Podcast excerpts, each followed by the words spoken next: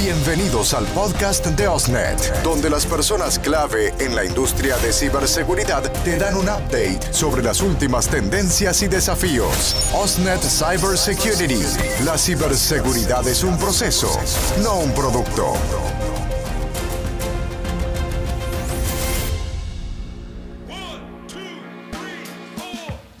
Bienvenidos todos al tercer capítulo del podcast Ciberseguridad hoy de Osnet. Estamos hoy día con dos invitados muy especiales de Tenable. Estamos acá con Mario Benedetti, Territory Manager, y con Mauricio Fuentes, Sales Engineer.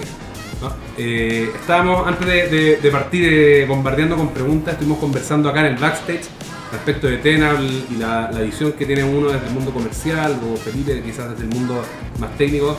Eh, y Mario me comentaba que el foco de Tenable es mucho más allá de lo que es análisis de vulnerabilidades, sino que también están, o, mejor dicho, el foco es eh, todo lo que es la visibilidad o la visibilización de la superficie de ataque. Entonces, en ese contexto, Mario, que me encantó, eh, cuéntanos un poco la visión amplia que tienen. Sí, gracias Igal, Felipe por la invitación. Eh, creo que es una excelente iniciativa. Justo camino para acá vine y escuché los episodios anteriores y me parece fantástico. Como tú dices, eh, nos ha costado mucho eh, comenzar a evolucionar de, de lo que nos conocen tradicionalmente, que es el Nessus Pro, que va muy orientado a temas de auditoría, de análisis de vulnerabilidades. Y hoy día Tenable ha evolucionado en los últimos 5 o 6 años o incluso más en cómo dar una visibilidad total de la superficie de ataque, que ha cambiado muchísimo. Eh, sabemos que ya el perímetro no existe, es una zona gris, eh, entonces tenemos infraestructura on-premises, tenemos teletrabajo, tenemos nuestro Active Directory, tenemos cloud, tenemos OT, Bring your own device. Claro, tenemos muchos componentes que hacen un reto y un desafío para los CISOs. Y ahí Tenable a través de la evolución y el desarrollo de sus propios productos y adquisiciones de empresas terceras, hemos logrado tener ahora una plataforma de ciberexposición. Y en ese contexto, eh, yo me pregunto, cuando un CISO se acerca a ustedes o directamente o a través de un canal y les plantea, eh, no- normalmente el mercado tiene conciencia de la falta de visibilidad o es algo que ustedes tienen que, que inculcar. Mira, definitivamente hemos, sí, hay- ha sido algo como en todo tema de seguridad, cuando finalmente pasa un suceso, se crea una concientización no solamente en las áreas de seguridad, sino también en las áreas de negocio, de finanzas, de las empresas que comienzan a invertir en ciberseguridad. Y creo que un punto que generó un cambio importante ya hace 4 o 5 años fue WannaCry, que fue una vulnerabilidad eh, que existía hace un tiempo y que tal vez tenía forma de parcharse, pero por la falta de visibilidad y la falta de gestión de las vulnerabilidades, finalmente no se hizo a tiempo y ya sabemos todo lo que pasó.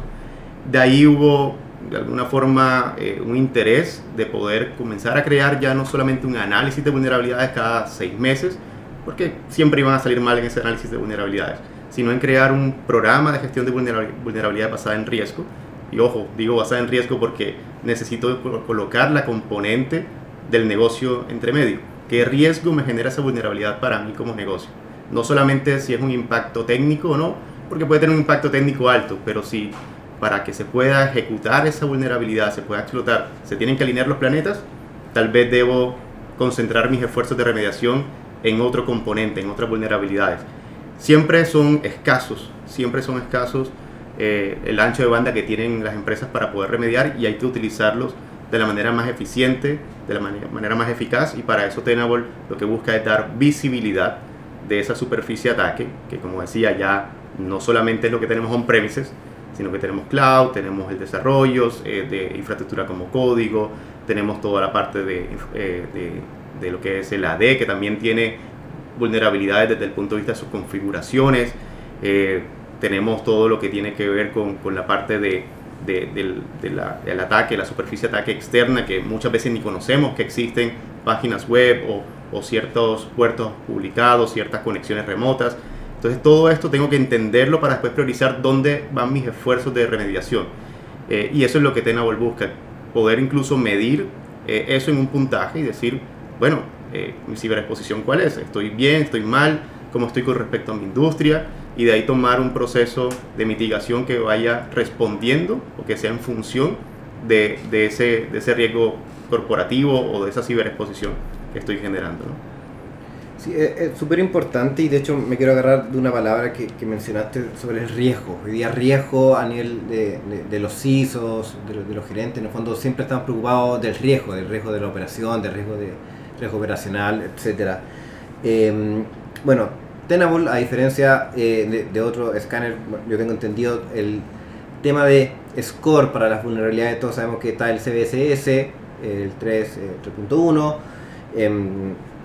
sé que Tenable tiene su propio score, ¿cierto? Tiene un, nombre en especial que tiene su, su, nombre en especial. ¿Cómo Tenable administra ese score? Porque en el fondo ese score es llevado para el riesgo, ¿cierto? Es llevado para que en el fondo la persona, el operador o el gerente, cuando uno implementa Tenable en una organización grande, se puede encontrar con muchas vulnerabilidades, muchas de, de esas son críticas, ¿cierto? Pero hay algunas que no hay un exploit disponible, no, no, no hay un ataque, o sea, en temas de, de prioridad, también sé que, que, ese score de Tenable te ayuda a priorizar en cómo parchar tus vulnerabilidades que, que tienes actualmente. ¿Cómo, cómo efectivamente, eh, inicialmente todas las, las empresas o los productos que se dedicaban a detectar vulnerabilidades, entre ellos nuestro producto Nessus Scanner, solo te entregaban este score CBSS que si bien es un estándar, no nos dice la real probabilidad que una vulnerabilidad puede ser explotada. Nos dice, mira, si es que esta vulnerabilidad se explota, probablemente va a tener un impacto alto en el dispositivo objetivo de ese, exploit. Sin embargo, eh, nosotros hemos visto que no todas las vulnerabilidades son explotables, se estima que cerca de un 3 a un 5% de las, de las vulnerabilidades tienen probabilidad de ser utilizadas en un, en un ataque. Y por tanto lo que hace Tenable es identificar, ¿no es cierto?, mediante procesos de threat intelligence, cuáles son aquellas vulnerabilidades que tienen la real probabilidad de impactar un activo dentro de la organización de nuestros clientes. Eso, como hablaba hace un momento Mario, ayuda a que el cliente pueda priorizar los esfuerzos, ¿no es cierto?, orientando sus mecanismos o sus objetivos de mitigación solo a aquellas vulnerabilidades que eventualmente tienen un impacto alto y que están acompañadas de una alta probabilidad de explotación en los sistemas de nuestros clientes. Para esto nosotros tenemos distintas fuentes de información sobre las cuales eh, buscamos, ¿no es cierto? Eh, entre ellas, por ejemplo, estamos viendo, ¿no es cierto?, eh, lo que son bases de datos de exploit, blogs de hackers, estamos metidos en el deep web, en el dark web, tratando de buscar justamente atisbo, ¿no es cierto?, de la probabilidad o de que una vulnerabilidad en el corto plazo pueda comenzar a ser explotada en cualquier parte del mundo. Claro, por dónde va a llegar el ataque. Tal cual. Y una pregunta, nosotros como, como canal, digamos, como proveedor de servicio de ciberseguridad, venimos haciendo hace mucho tiempo un servicio de phishing eh, y ahora hemos evolucionado a un servicio de concientización en general. Ustedes me hablaron de la higiene de ciberseguridad de los trabajadores remotos. En ese contexto, digamos, a mí me queda claro, yo, también trabajo con la higiene de ciberseguridad en términos de estos programas de concientización. ¿Qué es lo que aporta Tenable a ese contexto? A la higiene en el fondo del trabajo remoto, que yo te diría que es uno de los top 3 temas de los ISO hoy. Claro, generalmente cuando uno habla de una herramienta que busca vulnerabilidades siempre lo, lo acota a la red, ¿no es cierto? A lo que era tradicionalmente propiedad de la organización. Podría ser la red on-premises, la red que está en cloud, pero siempre es algo donde nosotros tenemos cierto nivel de control. Con todo este tema de la pandemia, muchos empleados, muchos colaboradores fueron a trabajar a sus casas y por lo tanto se perdió un poco la capacidad de tener visibilidad de lo que estaba pasando en esos, en esos dispositivos. En ese sentido, Tenable tiene un agente que es una suerte de Nessus Scanner, que es el que levanta la información que se puede instalar en las máquinas de cualquier usuario que esté fuera de la red. Y por tanto eso nos permite tener visibilidad no solo de lo que está siempre conectado en cierta forma bajo nuestro control, sino que usuarios que por la forma de cómo se están llevando los teletrabajos ni siquiera tiene protecciones en su casa. Muchas veces el usuario conecta su dispositivo directo al Wi-Fi y de ahí directo al Internet sin ninguna medida de protección. Por lo tanto, con esto nosotros podemos identificar aquellas máquinas de usuario que nuevamente tienen algún mayor riesgo respecto de las aplicaciones que no están siendo bien atacadas desde el punto de vista de vulnerabilidades. Perfecto. Y Felipe, una pregunta. En ese contexto, eh, nosotros podríamos condicionar, o nos podría contar cómo nosotros podemos condicionar el acceso a ciertas plataformas de la empresa, eh, digo, condicionado a que efectivamente esté en uno de estos dispositivos donde tiene desplegado la gente. Claro, hoy en día, bueno, existen varios métodos. El más utilizado obviamente para, las empresas que están con teletrabajando existe el famoso MDM, que es el, Mobile Device Management. Con, con, esta tecnología uno puede aplicar políticas para los activos de, de, la empresa y obviamente uno puede colocar políticas de que no se puede conectar a Wi-Fi si es que no tiene un agente instalado o un agente en específico instalado Em, también hay otras soluciones como, eh, como AppGate, que es una solución de ZTNA, que también se instala un agente y, en esta agente también puede haber políticas, que diga, eh, tú no vas a entrar a la red de la organización si es que no tienes el Tenable eh, Service eh, corriendo. Entonces hay, hay, hay muchas eh, plataformas, tecnologías que se pueden aplicar, políticas que se pueden crear con, tanto por MDM o, herramientas de ZTNA, que son eh, Zero Trust Network Access, que uno puede como en el fondo, eh, no es obligar, porque no queremos obligar a nadie, pero en el fondo es como Reforzar. ah, reforzar. No, es que esto- sea, que le- creo que esto es un punto importante a abordar, porque al final eh, pasa mucho que un- uno con- como CISO contrata ciertas tecnologías o ciertos servicios que en la teoría funcionan espectacular, pero si no hay manera de eh, quizás condicionar ciertos accesos a ciertos factores, eh, a veces eh, te meten un gol sin, sin darte cuenta. Eso es un punto bien importante lo que hablan las integraciones, ¿no? Eh, hablaste de MDM, Icon NAC, etc. Y eh, al final somos parte de un ecosistema. Entonces Tenable lo que hace es que tiene una API abierta, ya hay muchas integraciones soportadas eh, con PAM, con SIEM, con las nubes, eh, para poder sacar mejor provecho de toda esta relación. Entonces, acaban de dar, por ejemplo, hacer un escaneo autenticado es lo más recomendable porque voy a poder ver todo lo que hay dentro de la máquina. Voy a poder ver qué aplicaciones están corriendo, qué tan vulnerables son. Entonces, claramente, comunicarme con un PAM facilita todo este proceso. Hay otras formas de hacerlo, pero si ya tengo esto en mi organización, puedo sacarle el mejor provecho. Eh, de, eh, con, con, con todas estas herramientas de GRC, eh, para poder alimentar ya a un riesgo mucho más corporativo, que también involucra no solamente ciberseguridad, sino otros componentes. También Tenable aporta con información para poder lograr esto. Entonces, e- es interesante cómo se genera un ecosistema y cómo Tenable hace parte de esto con SIEM. Eh, hubo un, el primer capítulo fue justamente con SIEM y todas las soluciones de Tenable, ya sea orientada a vulnerabilidades, orientada a la parte de OT, orientada a la parte de entender cuál es tu postura, cuál es tu nivel de configuración en buenas prácticas del Active Directory, todo esto también se integra con el SIEM. Entonces puede alimentar y puede hacer este ecosistema mucho más robusto. Claro, em, un poquito como para recapitular para, para la gente en el fondo que nos está escuchando y que no sabe cuáles son los productos de Tenable, más o menos nos puede dar como un, un- un resumen porque hay muchos subproductos que son que Sí. atacan muchos pilares diferentes. Sí, definitivamente. La, la estrategia principal, eh, digamos que son dos grandes eh, soluciones. Una que hoy llamamos Tenable EP por Exposure Platform. Y dentro de Tenable EP están cinco módulos. ¿no? Está la parte que llamamos Tenable IO Vulnerability Management, que va orientada a la parte justamente de vulnerabilidades. Hay un componente de aplicaciones web que se llama Tenable IO WAS. Está todo lo que ataca la parte de Cloud Security, lo de Active Directory y un componente que mide eh, todo desde un, un punto de vista más gerencial que se llama Lumin. Estos cinco módulos claramente se pueden adquirir por cada uno por separado, pero Tenable EP es la forma de tenerlos todos juntos y tenemos todo el componente de operacional de redes industriales que sería el Tenable OT.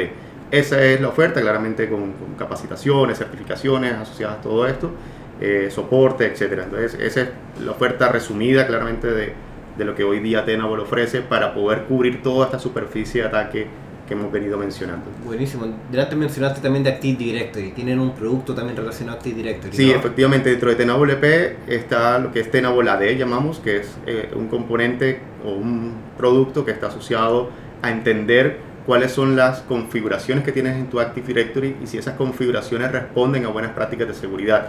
Si, por ejemplo, que no estés teniendo un Kerberos Delegation peligroso, cómo está el manejo de las GPOs, entre otras características, pero también ver si hay un ataque. Eh, y ataques como el gran famoso Golden Ticket o pasos previos como el DC Sync, DC Shadow. O sea, en una integración directa, nativa con el Active Directory, yo voy a poder tener toda esta información y voy a poder ahora tomar las acciones correctivas que me sugiere la herramienta para que estas configuraciones ahora sí respondan a una buena práctica de seguridad. Y si encuentro un ataque, como lo que acabo de mencionar, poder integrarlo con un proceso de respuesta ante incidentes para que este proceso finalmente detenga el ataque que está en curso. Y es claramente visibilidad en tiempo real de lo que está pasando en el Active Directory. Perfecto. Yo creo que un tema súper importante para, para los CISO o para los encargados de la ciberseguridad de las empresas, hoy en día todo se está llevando a la nube, ¿cierto? Todo también se está eh, llevando a containers, ocupando Kubernetes, ocupando Dockers. Em, ¿Cómo Tenable puede ayudar también a la visibilidad de la nube, que es súper fácil crear un Shadow IT en la nube. Eh, cómo podemos proteger estos containers que se van a deployar o estas imágenes o las imágenes del mismo eh, de la misma nube, mismo en AWS, estas nubes que se van creando, cómo Tenable ayuda, porque tiene una parte súper fundamental, hoy día todo se está migrando a la nube, entonces, ¿cómo Tenable ayuda en esa parte? Eh, sí, excelente. Normalmente cuando atacamos la nube desde el punto de vista de ciberseguridad, muchas veces lo hacemos ya cuando es la parte de runtime. Eh, y hacer un cambio en runtime siempre tiene costos muy grandes porque ya es la operación, hay que buscar las ventanas de mantenciones, etc. Pero la idea de Tenable es seguir atacando esa parte, cuál es tu postura de seguridad, cuáles son las vulnerabilidades en las instancias en la nube, eh, temas de identidades, etc. Pero como tú mencionabas, Felipe, la intención es moverse más a la izquierda en este proceso de desarrollo, lo que llaman el shift left, desde lo que es la infraestructura como código. ¿Por qué? Porque si yo encuentro que en ese código tengo alguna vulnerabilidad que después, cuando esté en producción, esa infraestructura va a estar vulnerable porque no tiene una buena configuración, estoy dejando puertos abiertos, etc. Eso ya no lo detecto cuando está en producción, sino que lo detecto justamente en la fase de desarrollo de ese código de esa infraestructura como código. Y también microservicios, todo lo que tiene que ver con containers, Kubernetes, etcétera. Poder ahora decir que ese container o esa imagen, porque claramente la imagen es cuando está en fase de desarrollo, eh, que esa imagen que va a utilizar el desarrollador sea una imagen segura, que no sea tal vez eh, cada vez menos utilizada esta práctica, pero muchas veces puedo bajar una imagen eh, de algún sitio público para hacer parte de un microservicio, saber que esa imagen está segura o que la imagen que yo estoy desarrollando definitivamente también esté respondiendo a las buenas prácticas de seguridad, que no tenga un malware, una vulnerabilidad, y así pueda estar seguro todo el proceso de desarrollo de estos microservicios o, del tema de containers como tal. ¿no? Así que esa es la visión, poder ir desde lo más a la izquierda, en la parte de build time, hasta lo más a la derecha cuando estamos ya en runtime. Cubre todo en esta fase Tenable como tal. Buenísimo. Y... Mario, perdón. Eh, tú nos trajiste algunas cifras, justo hablando del tema de nube dice acá que el 59% de los ataques eh, en los cuales se cifraron los datos involucraron la nube pública y el 74% lo atribuyó a vulnerabilidades en tecnologías que se implementaron durante la pandemia. Sí, definitivamente. El atacante va a buscar el camino más fácil. Eh, hoy día hay mucho despliegue en la nube, con lo cual esa es una arista que antes no tenía y que hoy está buscando explotar y lo está haciendo con éxito. Y lo otro es que como mencionaba en este ejemplo del WannaCry, que, ok, no tengo visibilidad, no sé que existe la, la vulnerabilidad y, y, por eso no puedo parcharla, lo mismo pasó con todas las tecnologías que rápidamente se implementaron para poder cubrir una necesidad de teletrabajo. VPNs, etcétera, etcétera. Todo lo que tenga que ver con conexión remota se implementó de una forma muy rápida, pero no con la seguridad eh, de alguna forma adecuada. Y lo que vimos es que en las cinco vulnerabilidades más utilizadas en el 2020, que fue el año de la pandemia, fueron vulnerabilidades justamente asociadas a este tipo de tecnologías y que no eran del 2020 esas vulnerabilidades, eran vulnerabilidades del 2018, 2019, es decir, ya tenían más de un año eh, de publicadas, eh, tenían ya un parche disponible pero no se aplicaron. Muchas veces uno dice, creo que tengo que atacar la vulnerabilidad de día cero. Eh, sí, es importante, pero en verdad tienes un, 20.000 vulnerabilidades que salen año a año que hay que atacar. Eh, y si vemos, y es una pregunta que tú hiciste Felipe, si yo me ciño solamente por el CBCS, el CBCS me dice que el 60% de lo que encuentro es crítico y alto. Es una locura. No, puedes priorizar. No puedes priorizar. Si todo es importante, nada lo es. Y ahí es donde justamente eh, este proceso donde inteligencia, donde vamos a un contexto mayor, inteligencia amenazas que explicaba Mauricio, eh, nos ayuda a entender que ya no es el 60%, sino que lo más eh, inmediato tal vez sea un 5% que debo atacar inmediatamente y el resto ya le puedo poner un SLA de resolución diferente. Así aprovecho mejor mis recursos de remediación dentro de una empresa. Totalmente de acuerdo. Tengo dos preguntas en la línea de, de, la visibilidad. Lo primero es que, bueno, eh, también lo hablamos en el episodio del 100, pero el, exceso de visibilidad también invisibiliza. Claro. Es decir, eh, ¿cómo están administrando ustedes? Y esto es una pregunta que nos hacen mucho en el área comercial ¿Cómo, ¿Cómo están administrando ustedes la reportería para que sea algo digerible y no sea un, bloque enorme de, datos? Creo que Mauricio ahí nos puede. Sí, mira, justamente eso es un poco lo que hacen nuestras herramientas. Eh, nosotros hablamos hace un momento de Nessus. Nessus es una tremenda herramienta, es una herramienta que tiene cerca de 24 años de vida y que tiene mucho, mucho desarrollo. Por lo tanto, cuando tú ejecutas un escaneo de Nessus, que es un escaneo de levantamiento de vulnerabilidades, terminas con un reporte de miles de hojas. Cuando tú necesitas tomar decisiones sobre ese reporte, tienes que analizarlo, ¿no es cierto?, durante un mes para poder pensar en tomar acciones. Lo que hace Tenable justamente con estos procesos de inteligencia es identificar cuáles tienen que ser los eventos que son más de tu interés para que tú puedas tomar decisiones de una mejor manera, de una manera mucho más informada. Entonces, en ese sentido, fue la evolución de los procesos, por ejemplo, de gestión de vulnerabilidades desde lo que era Nessus hasta consolas como Tenable IO o como Tenable SC, que reciben la información de Nessus y la, la mejoran, ¿no es cierto?, la organizan según como sea tu eh, organización. Me, me refiero eh, si tú tienes, por ejemplo, una organización con múltiples sucursales, nosotros te podemos mostrar las vulnerabilidades más críticas por cada una de las sucursales. Si tienes una persona que está encargada de las vulnerabilidades de los sistemas de comunicaciones, bueno, te mostramos solo las vulnerabilidades que afectan a los sistemas de comunicación.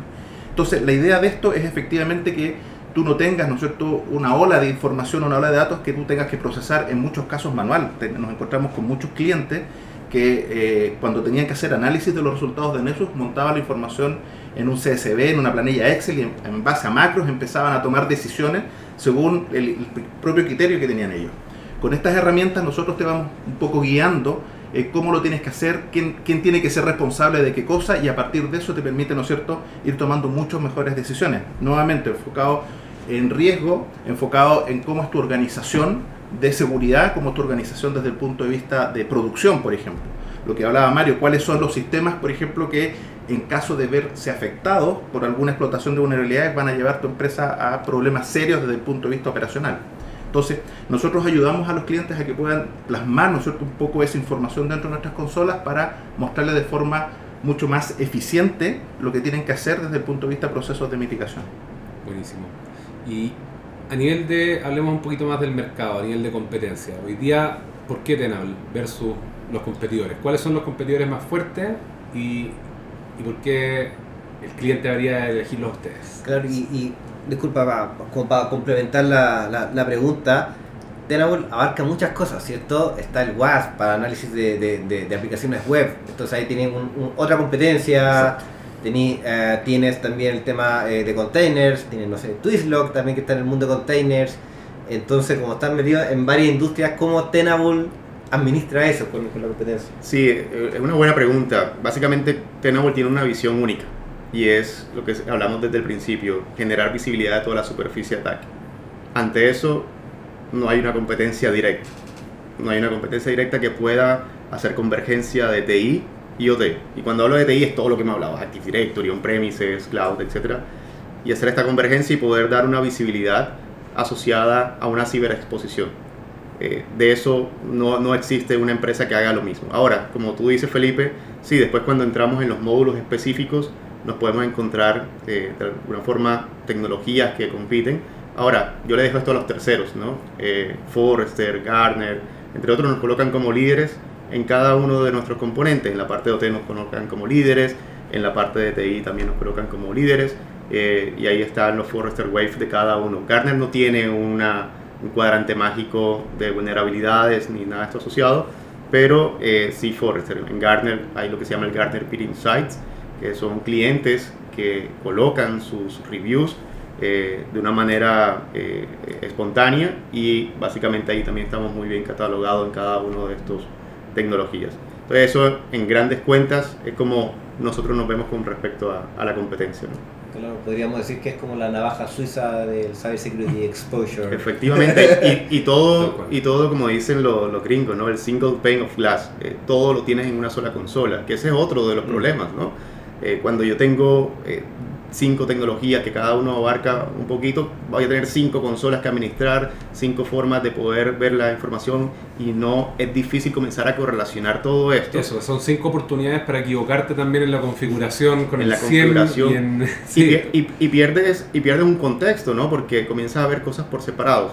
Eh, dentro de Tenable vamos a lanzar de aquí a poco, a octubre más o menos, lo que llamamos One Tenable. One Tenable va a reunir ahora toda esta gran información y, va, va, a ir un paso más allá desde el punto de vista de decisiones. No es lo mismo decir, tengo una vulnerabilidad en el usuario de Mario, eh, a decir, tengo una vulnerabilidad en el usuario, en el, usuario perdón, en el, en el computador de Mario y además de eso en el Active Directory veo que tiene un compromiso las configuraciones asociadas a ese usuario. realmente hay un contexto mayor que voy a poder unir en Tenable y que si tuviera esa mirada en dos, tres consolas diferentes, eh, va a ser difícil poder correlacionarlo. ¿no? Ahora, otro tema que es importante, ¿por qué Tenable? Bueno, estamos acá, Tenable tiene presencia, ¿no es cierto?, en Chile.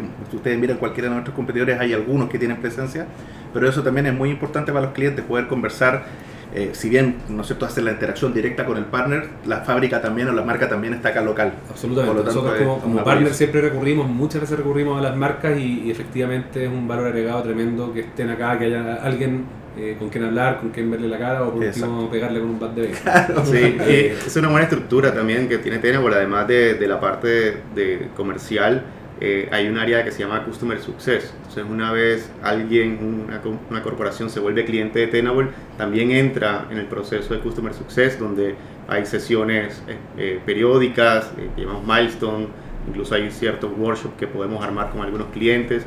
Y la idea es que la experiencia con Tenable junto a ustedes sea lo más óptimo posible y que finalmente le saquen el provecho a la herramienta. Eso es súper importante porque por ejemplo, cuando un cliente va a renovar en muchas tecnologías, él dice, oye, pero ¿por qué tengo que renovar esto si lo instalamos, lo hemos usado un par de veces y listo? Esta área que, que habla Mario del Customer Success se encarga de que el cliente use los productos y que si hay algún feature nuevo, el cliente esté informado que ese feature existe y que lo puedan activar. Por lo tanto, el cliente siempre le está sacando provecho a las nuevas cosas que nosotros estamos desarrollando como, como empresa. Nosotros estamos totalmente alineados. De hecho, nosotros también tenemos un área de Customer Success que tiene, cumple en el fondo la misma función con los productos y los servicios. así que totalmente alineado. ¿Cuáles son las señales que un cliente tiene que, que identificar para decir, sabes qué, yo pensaba que tenía visibilidad de toda mi superficie y al parecer no era tanta? Porque yo imagino que muchos de los clientes que están escuchando, o potenciales clientes que están escuchando este episodio, eh, se les paran los pelos cuando escuchan hablar de la nube y saben que no lo han abordado en forma tan seria. ¿Cuáles son, ¿Cuál es el momento adecuado para, para realmente abordar esto con, con, con seriedad? Para poder... Eh, yo creo que siempre es un buen momento para iniciar. Eh, siempre la, todos estos desafíos de, de, la superficie de ataque que hemos hablado están presentes. porque no los conozca no quiere decir que no estén.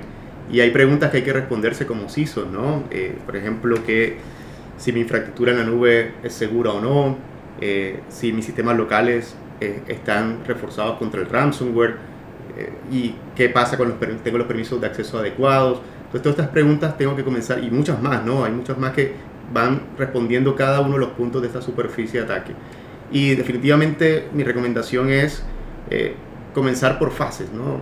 siempre decir, ok, voy a empezar este programa de gestión de vulnerabilidades eh, muchas veces uno se visualiza enseguida en el último stage, pero no, podemos empezar de a poco, podemos ir subiendo eh, grados de cómo lo hago, en qué frecuencia lo hago, qué voy a cubrir, eh, con qué tanta profundidad voy a revisar, pero la idea es iniciar, iniciar en, este camino de madurez de la gestión de vulnerabilidades basada en riesgo que te lleva a una mirada de ciberexposición y te ayuda a responder todas las preguntas que los CISOs de seguro se hacen día a día tener visibilidad, tener una ciberhigiene, finalmente te ayuda también a definir cuáles son los proyectos y sus prioridades en ciberseguridad.